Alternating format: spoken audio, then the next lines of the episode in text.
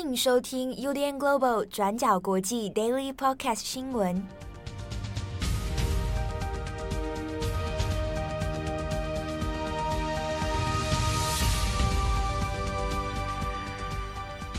Hello，大家好，欢迎收听 UDN Global 转角国际 Daily Podcast 新闻。我是编辑七号，今天是二零二二年五月十七日，星期二。今天的 Daily 呢，会由编辑七号一个人来帮大家做新闻的更新。那么今天的重点新闻有两条。第一个，我们先来看一下乌克兰的马利坡。那马利坡在坚持了八十二天之后呢，现在里面的一些士兵终于有机会可以来撤离了。那第二则新闻，我们看美国南加州的教堂攻击事件。那现在洛杉矶警方呢，也已经证实，这是一起。针对台湾人、针对台裔的一场仇恨犯罪。好，那我们先看乌克兰马利坡。乌克兰军方呢，在五月十七号的时候，那已经证实，原本呢受困在马利坡亚速钢铁厂里面的这些士兵，那目前呢已经知道有两百六十多名的军人哦，那已经从钢铁厂里面成功的撤离出去，那么分别呢送往不同的地方哦。与此同时，乌克兰的武装部队参谋总长那也发出了一项声明，说在马利坡守军的这一些战斗任务，那现在已经是完成了。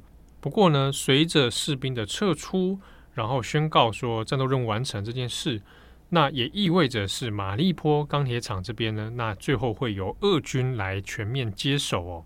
好，那我们这边先稍微来看一下关于士兵的撤出这件事。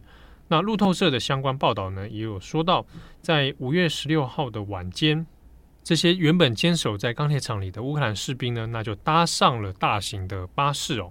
那前前后后大约有十多辆的巴士哦，前往这个钢铁厂这边来做载运。那其中有一些士兵呢，他其实是身受重伤的，人数那可能是有超过五十多人哦。那现在有一批的。这个乌克兰的士兵呢，那他是被载到乌东地区一个亲俄叛军所控制的新亚速斯克镇这里，好，那送到这边的医院来接受治疗。那此外有另外一批两百一十一人，那他是经过这个人道走廊的方式，那撤往另一个同样也是亲俄所控制的区域哦。那这一个撤离呢，那是先前和俄罗斯方面，那以及有亲俄地区。所沟通谈判过，最后协议出来的一个结果。那当然，这样的撤出之后，钢铁厂的控制权或者马利坡的控制权呢，那将会由俄军来接手。那大家可能会想，如果我把这些士兵都迁到亲俄地区，啊，那不是感觉很像是羊入虎口，或者是说在当地会不会接受到比较好的治疗，还是会不会这一群士兵？之后要被当成是像战俘这样的身份来对待哦。不过呢，目前是不是会被当成战俘哦？目前我们看各家外媒有特别提到这件事，是说还不清楚之后的安排会是怎么样。但是呢，已经确定是说会由在亲俄地区这边来接手，那有可能是先前所妥协的一个结果。那我们这边也看到是俄罗斯方面的消息，也有也有讲到说，这一次的谈判协议，当然俄军也有他想要换回的东西哦，那就是之前被乌克兰所俘虏的一些俄国士兵。那借由这样的方式呢，能够做一个条件的交换。那乌克兰的总统泽伦斯基，那在这一场撤离之后，他也有对外说明哦，那就也做了一个信心喊话，他说他希望能够拯救我们所有人的生命。而且同时呢，乌克兰需要他的英雄能够继续活着。那当然，马利坡的战斗，那包含马利坡坚守的士兵，的确在这场战争当中，他就演变成了乌克兰凝聚民心的一个英雄象征。不过呢，目前为止，虽然我们已经知道有两百多名的士兵已经撤出了，但是在这个钢铁厂园区啊，它的地下掩体里面，还有多少人是在里面存活？或者在里面躲避，那目前还有一些细节哦，是外界还不清楚的。不过呢，从战争爆发以来到现在哦，进入三个月，那整体来看呢，其实就现阶段的成果来说，对俄罗斯而言呢，并不是一个特别漂亮的一个结果。那我们看，比如说马利坡的军人啊，他是成功的被撤离，而且马利坡并不是如同先前俄罗斯所说的，他会全力猛攻来拿下，并不是靠武力的方式来攻下马利坡。那除此之外呢，我们看到在外交也有一连串的一些问题，比如说瑞典、芬兰，那先后呢现在要加入北约了。那对于俄罗斯来说呢，可能是一个始料未及的一个状况哦，它反而更加团结了欧洲对抗俄罗斯的意识。那另一方面，我们看到把基辅原本攻略基辅的这个军力拉到东部了，那要来东攻打乌东地区，但是在乌东的战果呢，也没有明显的进展，甚至是在哈尔科夫这边，那俄罗斯的军队还往后退，要退到边境的地区哦。所以整体来说，对于俄罗斯的战况，那并不是一个非常漂亮的结果，那反而是让乌克兰似乎在情势上面或者在政治讯号上面取得了一些优势。但是呢，这边还是要强调，这并不代表整体的战争情况就是对乌克兰有利哦。俄罗斯的武力威胁它仍然是存在的，而且除此之外，大家还是很担忧的是关于核武的问题，到底有没有可能普丁最后呢去动用核武？哦，那这个也当然是外界，包含北约国家、包含欧盟都非常担忧的一个状况。那俄军在拿下马利坡之后，后续还会有什么样的动作？还是以此方式呢来做一个长期的消耗战？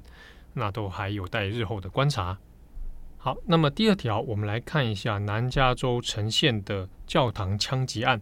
啊，这场枪击案呢，警方也公布了初步的调查结果。那我们这边稍微把事件稍微做一个爬梳。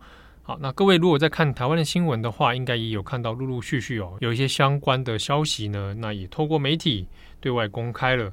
好，那我们这边先来主要先看的是美国警方、美国新闻，那怎么来谈这一个事件呢？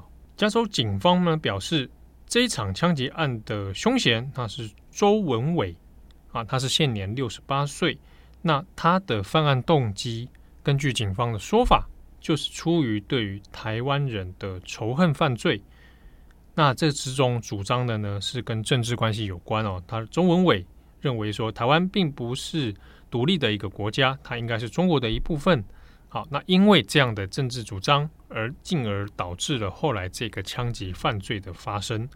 那目前全案的调查就是会往 hate crime 哦，仇恨犯罪这个方向来进行。那我们这边先看的是中文委的身份那在目前警方的调查还有报道里面，他是什么样的状况？那他是美国公民，之前呢他是住在拉斯维加斯哦。过去呢跟这个现这个被攻击的尔湾长老教会其实没有什么特定的联系。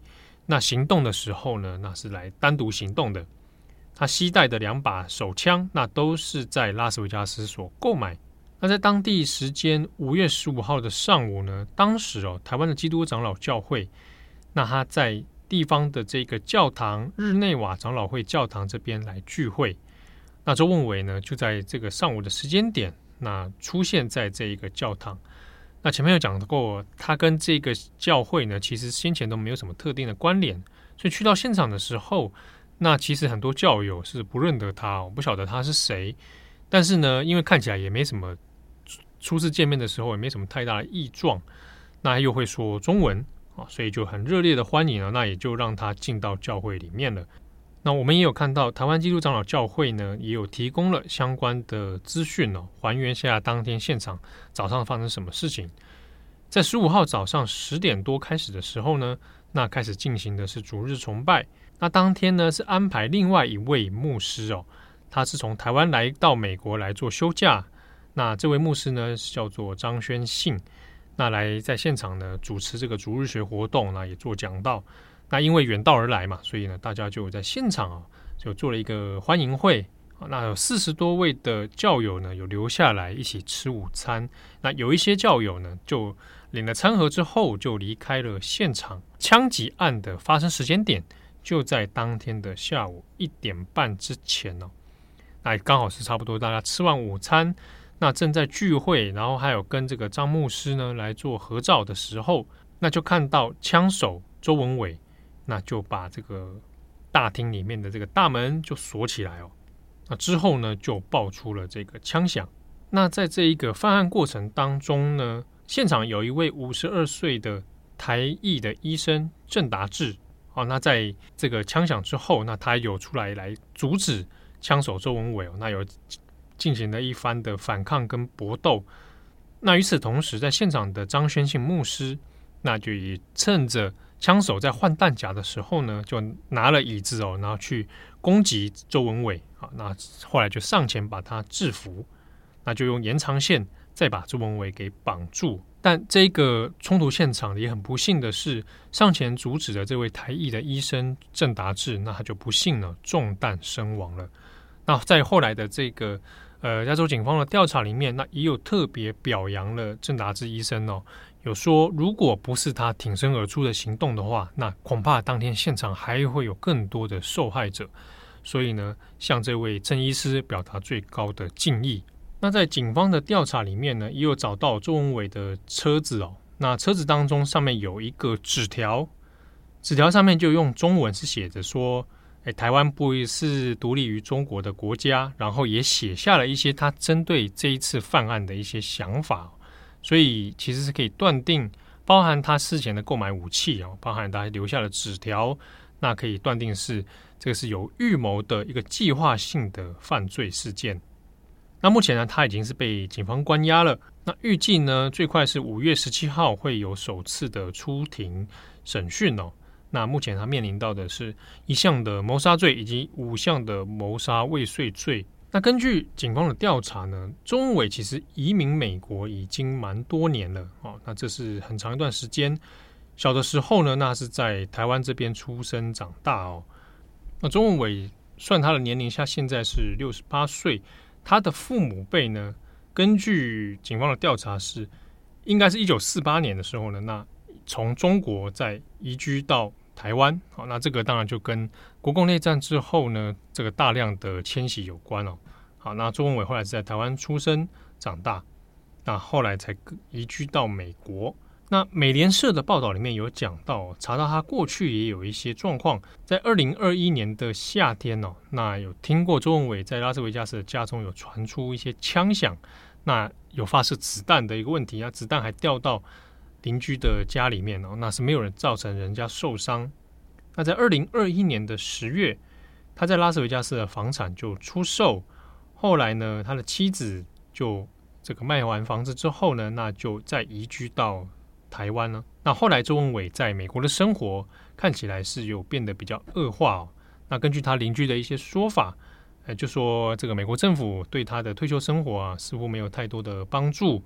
那可能担心自己会无家可归啊，等等。那后来呢，周文伟还是在拉斯维加斯这边来担任保全的工作。不过我们这边也看一下，在一开始警方的调查里面，起初我是先将周文伟认定为中国人。那这个事情是怎么一回事呢？我们看是台湾驻洛杉矶办事处的一个调查哦，有讲到周文伟的出生年是一九五三年。好，那早期在移民的时候呢，他的护照上面的出生地哦，当然会写成 Republic of China。好，那当时申请到美国移民之后，那很多的官方文件上面会直接就写 China。好，所以有可能是因为这个文件的关系，所以起初以为周文伟是中国人。不过呢，后来的这个比较细节断定之后，才知道说啊，他在台湾出生哦。好，那我们看到事件呢，在美国警方调查当中，那现在也会留意到，也确定了全案呢，可能涉及到中国跟台湾之间的政治矛盾。那当然，有没有可能牵涉到有计划性的？针对性的来对台湾人发动攻击，那目前 FBI 有可能会介入调查。那我们也可以再看到说，这样的事件的确它会引发一些像是台湾跟中国之间的一些过去历史的纠葛哦，或者是省级之间的情节。那我们反过来也看一下中国的新闻怎么报这件事情。那在微博或者是微信上面呢，相关的新闻我们当然还是可以找得到哦，相关的报道也是有。不过对于怎么认定周文伟是不是中国人这件事情，反而在网友之间出现了很多的讨论哦。好，那全案呢还有待美国警方的调查，如果有更多的细节，我们会帮大家再做整理哦。不过同样的事件其实也让人蛮联想到发生在一九八四年的江南案好，那可能有些听友会知道这个事情哦。江南案当时呢也是在加州，在一九八四年的时候呢，有一位华裔的美籍作家哦刘宜良，当时他的笔名呢叫做江南，后来是被这个中华民国啊情报局给刺杀哦。那发生的地点呢就在美国的加州，那是买通了当时黑道的竹联帮哦，那就。对这个江南发动了刺杀行动。那那个时候，一九八四年，这个事件就引发美国国务院的震惊跟愤怒哦，因为后来才知道，这个是由中华民国的情治单位介入的一场刺杀事件哦。好，那以上是今天的 Daily Podcast 新闻。那我有看到有听友说，在这个 Apple Podcast 留言啊，说很久没听到有编辑们的闲聊哦。好，那这个主要还是因为我们其实现在正在是分流上班哦，因为疫情的关系，所以我们有分两组在轮流回到公司，那另一批呢就在家里面这个远端支援哦。好，那当然这个有机会的话，我们也会来 闲聊一下。啊，那也希望大家能够照顾一下自己的身心健康哦。诶，不过这边也跟听友来说，如果你有特别在意的新闻事件，好，或者是新闻专题，你希望转角国际也来帮你做一些整理，或者来问问看转角国际的编辑们的想法的话，那也欢迎你随时透过我们的 FB 或者我们的 Instagram，或者是 Apple Podcast 啊，你可以留言好，那告诉我们，那我们会斟酌一下，看看我们的工作量哈，看看我们的安排。那也许可以透过我们的 Daily Podcast 或者是中广广播来给大家做一个回应哦。好，我是编辑七号，祝福各位有美好的一天，我们下次见喽，拜拜。感谢你的收听，如果想知道更多资讯，请上网搜寻 UDN Global 转角国际。